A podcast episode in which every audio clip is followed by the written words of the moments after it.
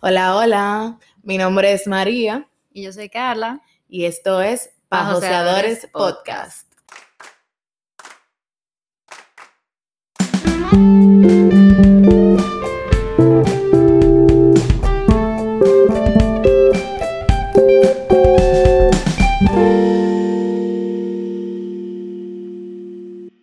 Hola, bienvenidos a un nuevo episodio de Pajoseadores Podcast, un podcast donde te contamos todo sobre estrategias prácticas para tu negocio. Hola María, ¿cómo estás? Hola Carla, yo estoy muy bien, gracias a Dios y tú. Yo estoy bien aquí en esta tarde o mañana, depende de qué hora estén escuchando. Bueno, hoy le venimos a traer un episodio diferente. Hoy no hay invitado, pero es un tema muy interesante y creo que le podemos, le pueden sacar mucho provecho a todo lo que vamos a hablar hoy. Hoy el tema, eh, el tema, el tema. El tema. el tema es de cuatro preguntas que debes hacerte al momento de tú montar tu, negocio o tu idea de negocio, por lo menos. Estas cuatro preguntas van a estar muy enlazadas con lo que es el modelo Canva de negocio. Muchas personas que han que estudian o que han estudiado algo, algo que tenga que ver con negocio, ya sea administración, mercadeo, están muy relacionados o han escuchado este término. Y de verdad que a nosotros nos lo han dado en varias clases y sentimos que sí, que se le puede sacar mucho provecho. Sí, es súper útil para tú tener todo claro de lo que tú tienes que ver. Y se lo vamos de una forma todavía más aplatanada, que es con estas cuatro preguntas. Lo que se busca es simplificar toda esa, eh, toda esa información que tú puedas tener de tu negocio a lo más concreto y preciso, que a la hora de tú tomar decisiones sea más fácil para ti, tú cómo visualizarlo, por así decirlo. Entonces, las cuatro preguntas vienen siendo el quién, el qué, el cómo y el cuánto. Entonces vamos a responder estas preguntas y vamos a ayudarle a ustedes a cómo ustedes lo pueden eh, responder de la manera más fácil. Y nada, vamos a comenzar. Ok, entonces nuestra primera pregunta, como María dijo, es el quién. Para mí esto es, es mucho más fácil empezar por aquí. El quién es básicamente de a quién le vamos a hablar. Entonces, podemos dividir esta parte en tres. Número uno, nuestra segmentación de clientes. O sea, ¿quién es nuestro target? ¿Quién es esa persona a la que yo le trato de llegar? Y una cosa que muchas personas tienen en la cabeza que hay que sacar es que todo el mundo es tu cliente. No todo el mundo es tu cliente. Entonces, eh, lo primero que hay que darse cuenta es de eso. Si tú tienes una dimensión, o sea, si tú tienes una idea de quién es tu cliente y cómo tú puedes llegarle. Otra cosa que te puede ayudar es definir lo que en mercado llamamos buyer persona, que es muy probable que ya lo hayas escuchado. Es súper detallada cómo es esa persona. O sea, tú le puedes poner tu nombre, una descripción que le gusta, qué hace. Y mientras más tú conozcas a esta persona, a tu consumidor, mucho mejor va a ser la forma en la que tú le llegas. Sí, incluso yo siento que va un poquito, tú puedes definir eh, tu dimensión, por así decirlo, de una manera macro y de una manera micro. Me explico.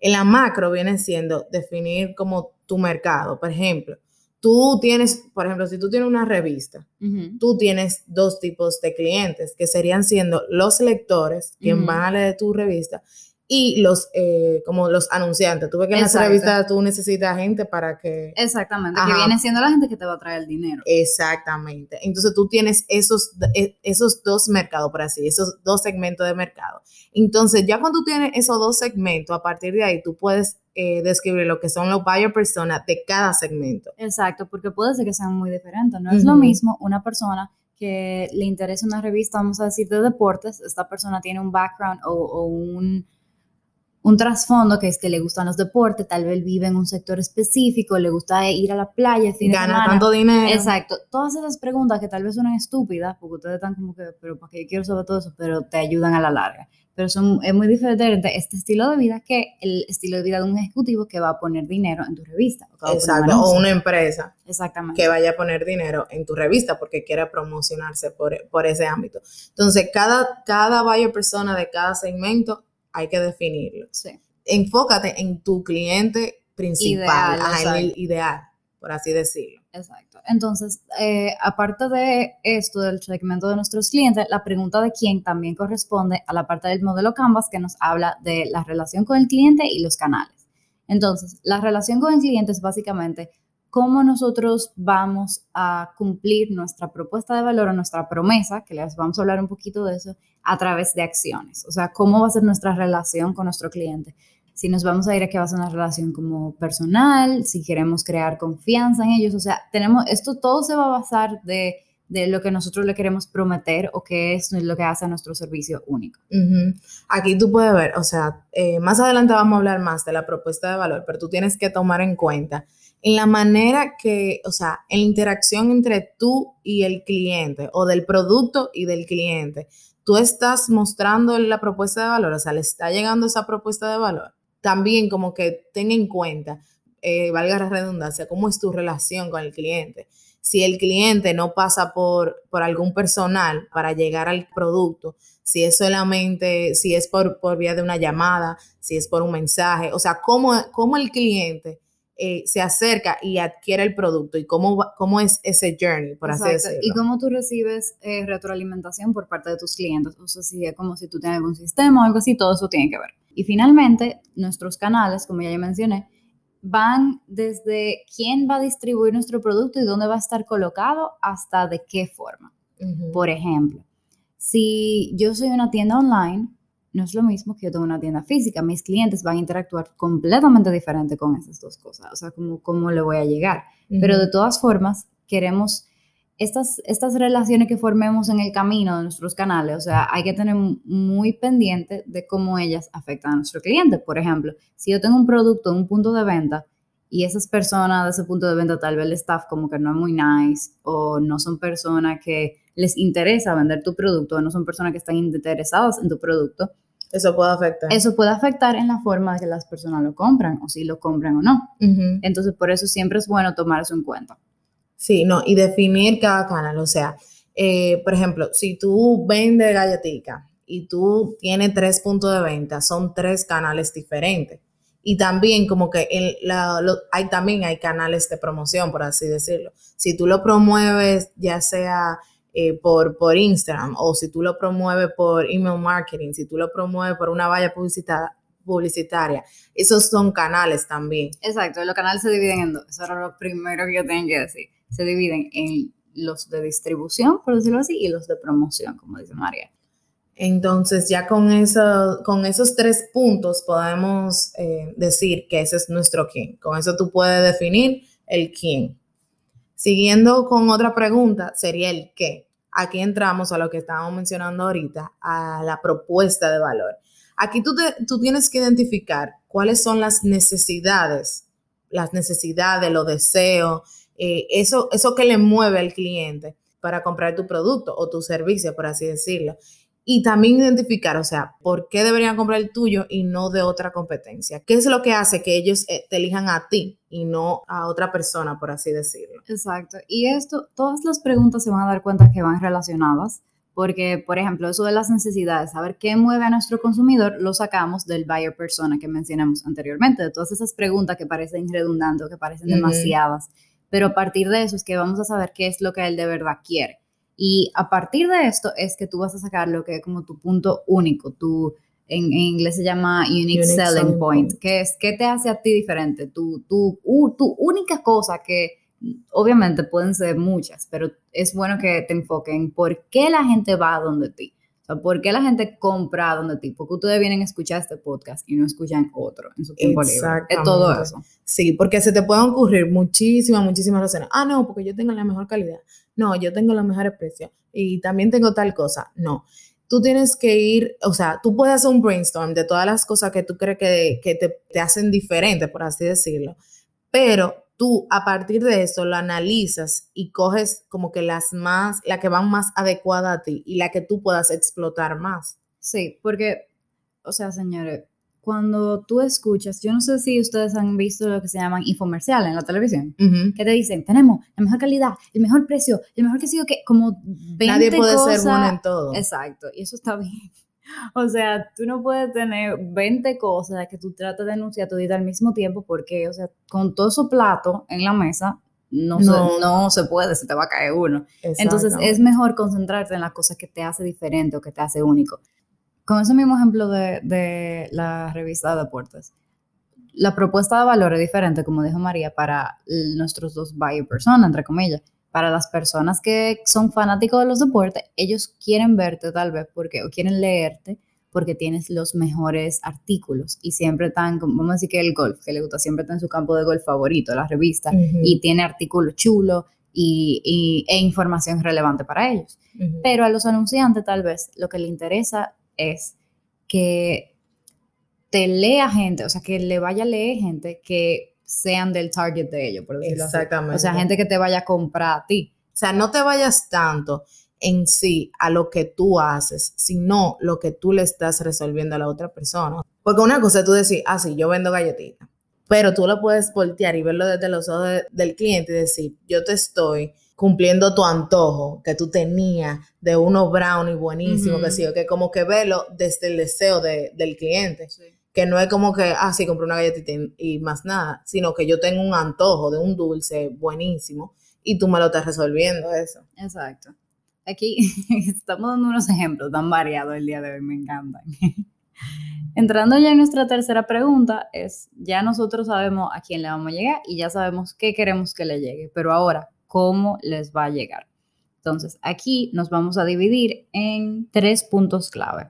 Número uno, nuestras actividades clave. Número dos, nuestros socios clave. Y número tres, nuestros recursos clave. Yo quiero hacer un disclaimer ahí. Tal vez si tú estás comenzando o tú tienes un negocio pequeño, tal vez tú digas, ay, ¿para qué yo necesito todo eso?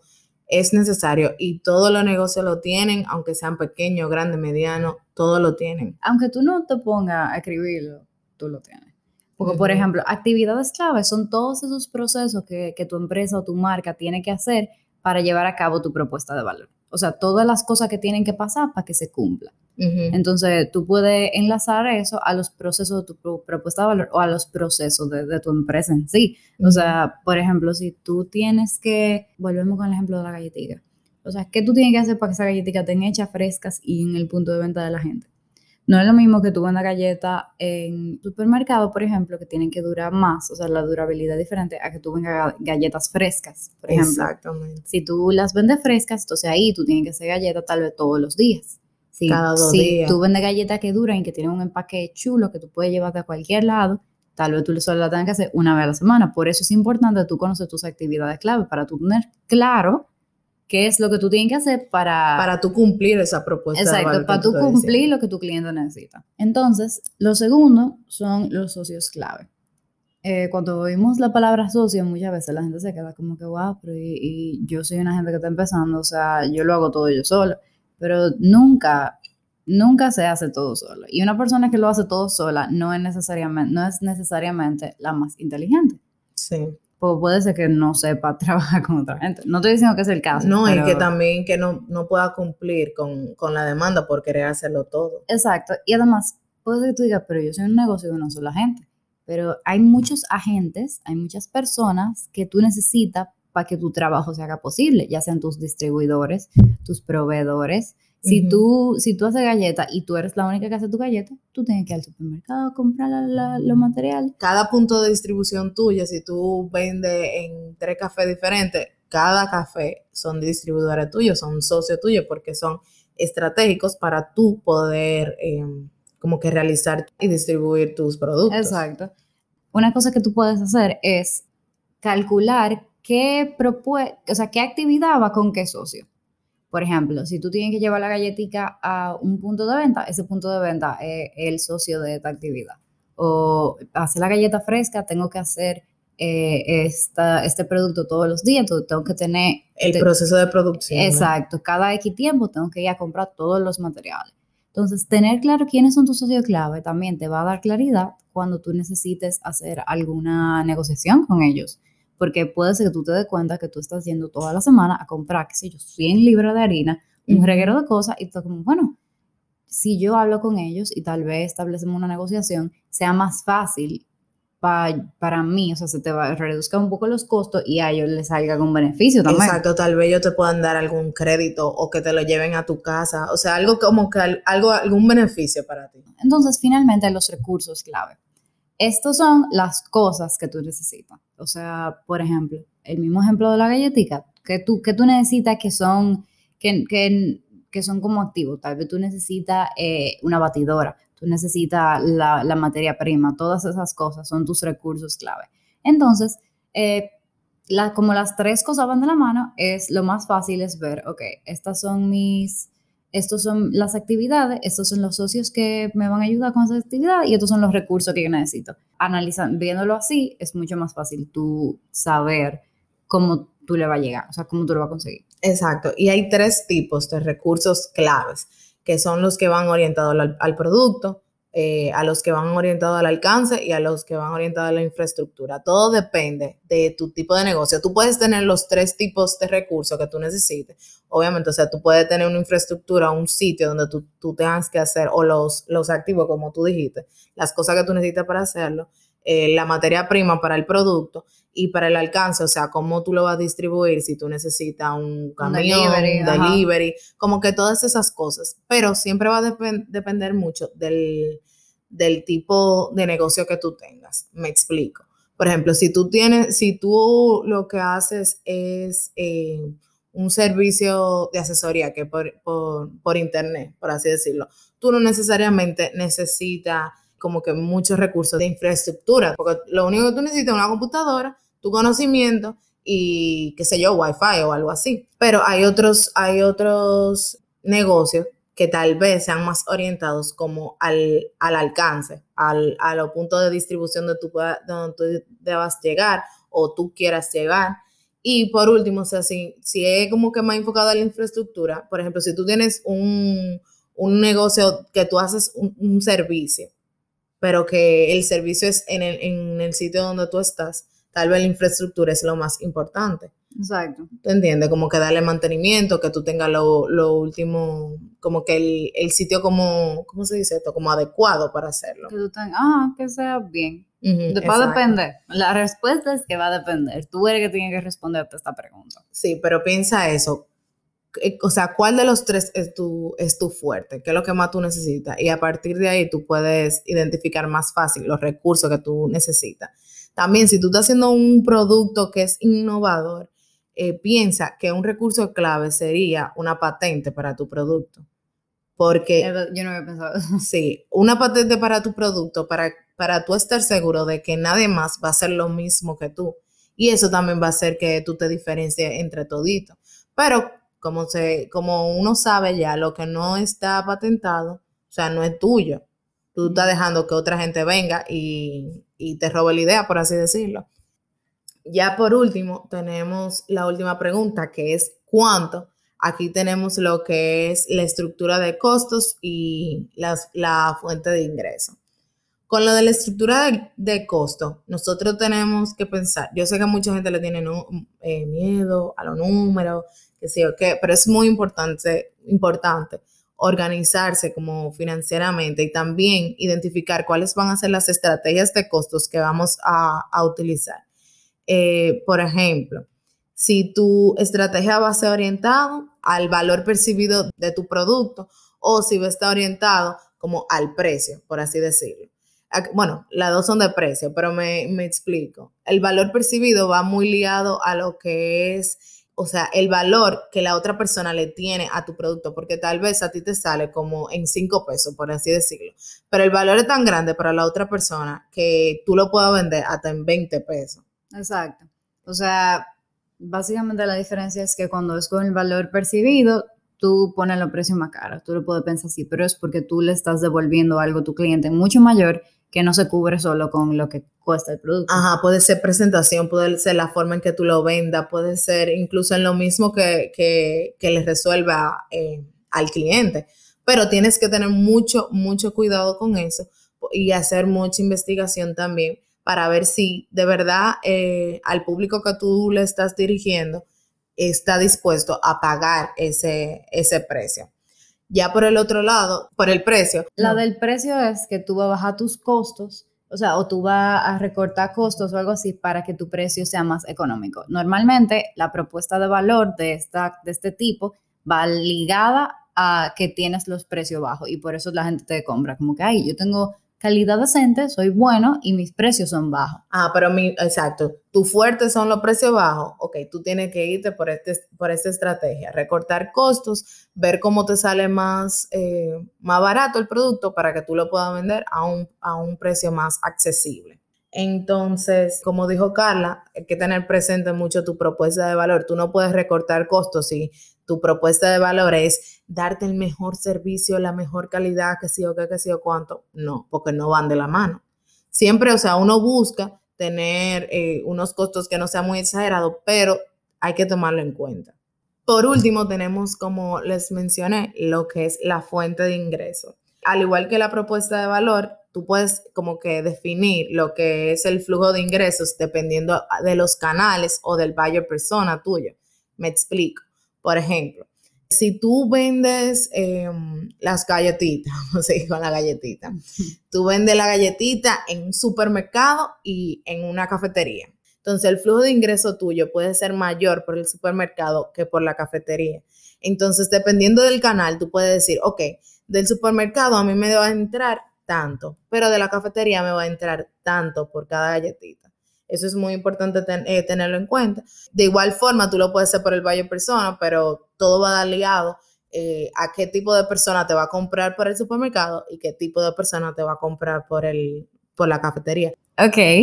Entonces, creo que este capítulo ha sido, episodio, ha sido bastante teórico, pero ha sido muy chulo en realidad bien dinámico en el sentido de que hemos aprendido muchas cosas. Sí, esperemos que ustedes hayan entendido también cualquier cosa ustedes saben que pueden preguntarnos. Sí, porque ya saben, ya esto está dicho y redicho, la conversación no se acaba cuando se termina el episodio. Entonces, los esperamos en nuestro Instagram, arroba pajoseadores, joseadores con S.